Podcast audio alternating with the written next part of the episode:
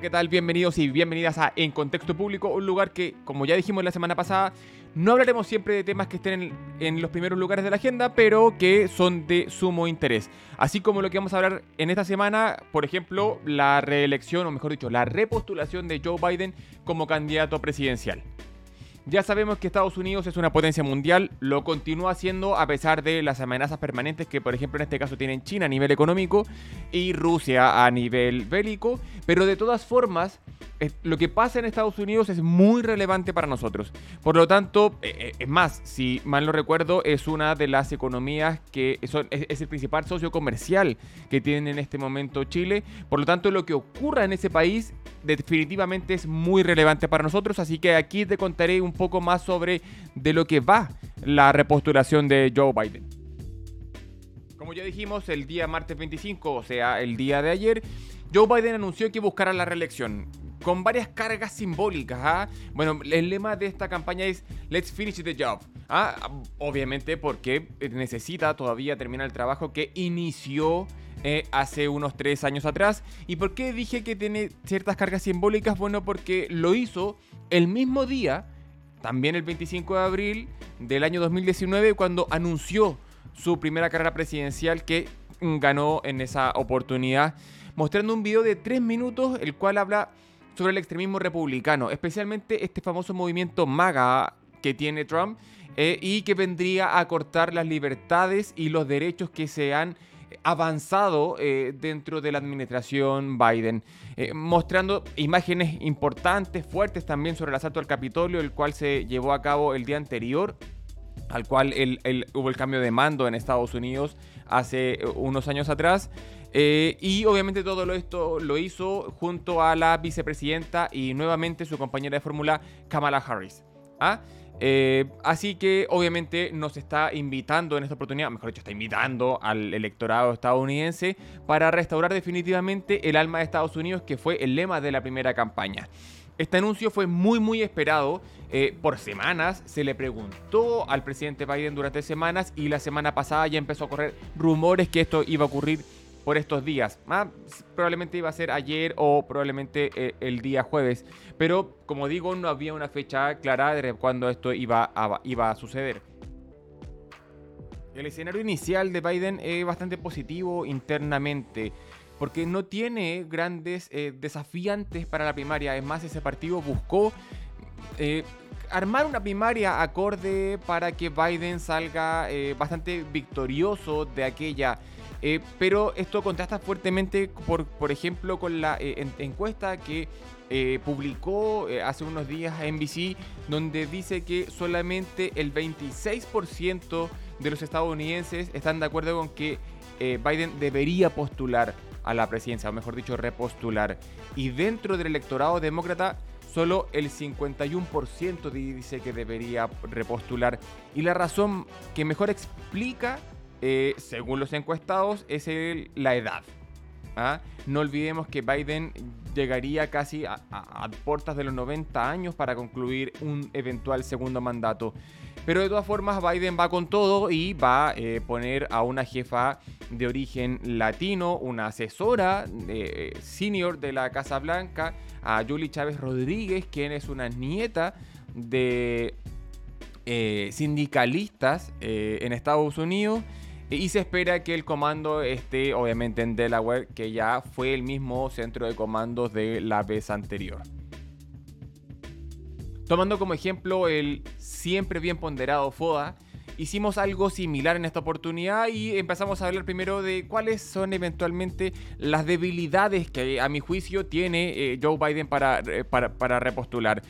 Como ya dije, la edad es su principal debilidad porque asumiría la presidencia con 82 años eh, y es evidente que esta variable va a afectar y por supuesto que los republicanos le van a dar con todo a, ese tema. Tanto es así que durante el mandato de Biden eh, ha tenido que eh, mandar comunicados de que él se está acorde a su edad para, y acorde a la salud para poder ejercer el mandato. pero de todas formas, en la, en la campaña pasada esto también fue un tema. Y lo abordó como una fortaleza esto por la experiencia eh, de los años. Eh, no olvidemos que toda la vida de Biden ha estado asociada a la vida política eh, también. fue senador, fue vicepresidente de Obama, por lo tanto eso lo tomaron como una fortaleza en la campaña pasada, pero en esta oportunidad es una de sus principales debilidades para enfrentar la, la reelección. De todas formas, digámoslo, dentro de los demócratas, si bien pueden criticar el tema de la edad de Biden, hoy por hoy no tienen a nadie más que eh, presentar y enfrentar a algún republicano, probablemente va a ser Donald Trump. Otra debilidad eh, que a mi juicio tiene eh, esta, esta campaña es que si bien ha tenido un buen desempeño legislativo y ha llevado a cabo distintos tipos de acuerdos con con, los republicanos en el Congreso es que en las encuestas no anda bien Biden y yo creo que este es uno de los mayores dolores de cabeza que ha tenido eh, los asesores del presidente. Porque, por ejemplo, según la encuesta Ipsos, eh, dice que solamente el 39% aprueba la eh, gestión de Joe Biden, lo que es muy preocupante, sobre todo por los buenos resultados que ha tenido en materia económica, no así sobre el tema inflacionario. Y por supuesto este hombre no puede tener puras debilidades, sino es que también tiene cosas buenas y ya algo he dicho en, eh, hace unos minutos atrás. Y por supuesto, probablemente la gran fortaleza que tiene es que ha logrado bastantes y buenos acuerdos con la oposición republicana, sobre todo en el Congreso, en leyes como, o mejor dicho, acuerdos como infraestructura y temas de medio ambiente que han ayudado a apalancar, sobre todo en el primer punto, bastante la economía gringa. Sin embargo, probablemente el punto más débil de este tema, como ya dije, es el tema de la alta inflación que hoy día tiene acogotado a, Estados Unidos. Tampoco es menor dentro de su fortaleza el logro que pasó el año pasado con las elecciones midterms eh, en, Estados Unidos, sobre todo cuando se esperaba esta gran eh, y fantasma de la ola roja que evidentemente no ocurrió ni en la Cámara ni, ni sobre todo en el Senado, donde logró eh, fortalecer la, la, mayoría demócrata.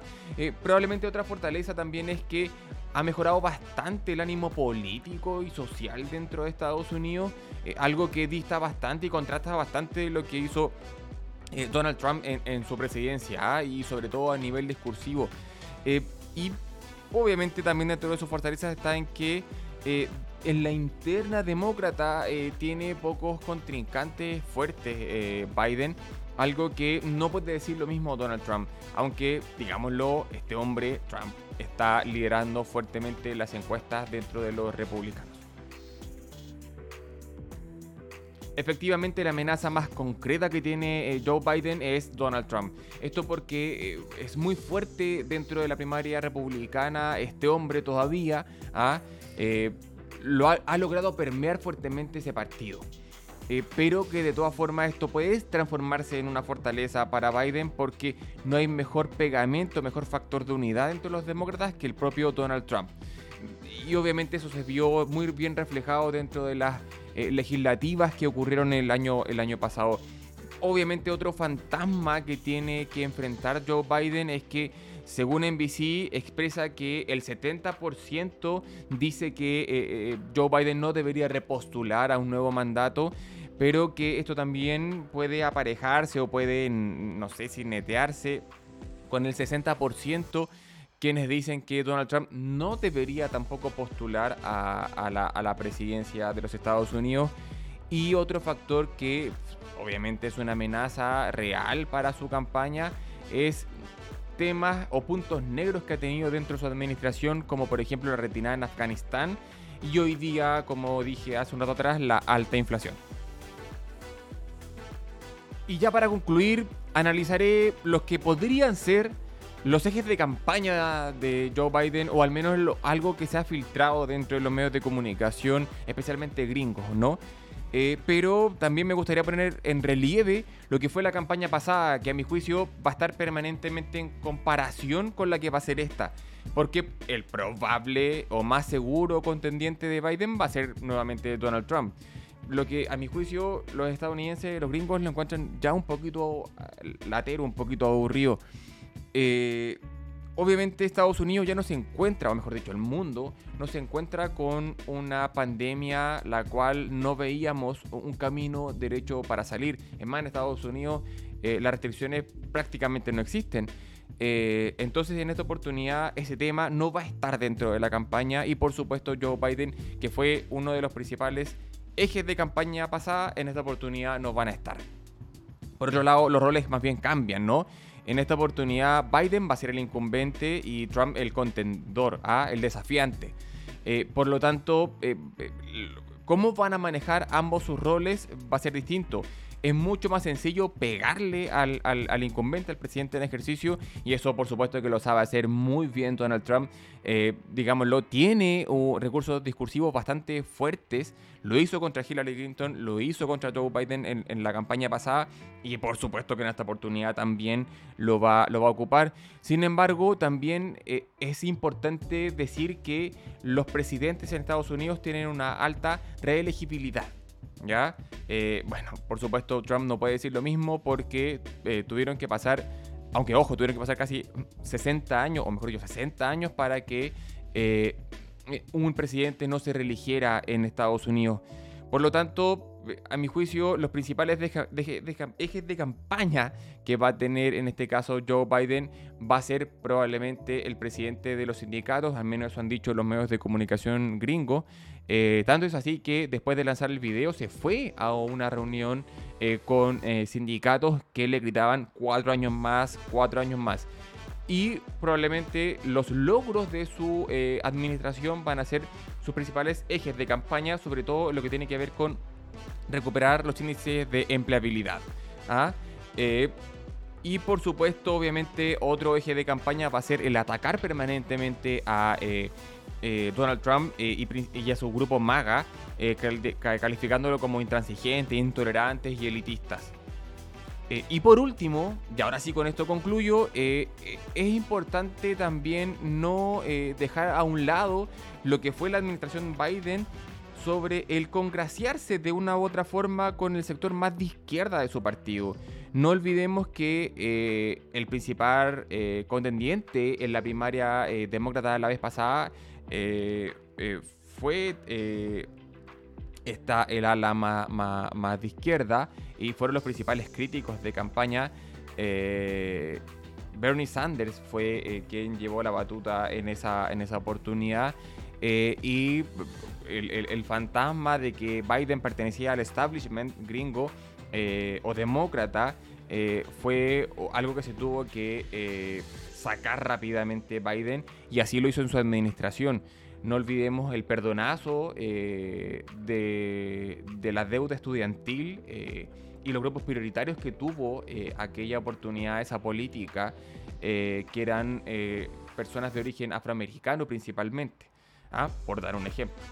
Eh, de todas formas, eh, yo creo que hay harta historia que contar, hay harta leña todavía que cortar eh, sobre este tema, porque la campaña va a estar probablemente muy entretenida, muy álgida, porque vamos a rememorar ahora desde el otro lado la diada Biden-Trump.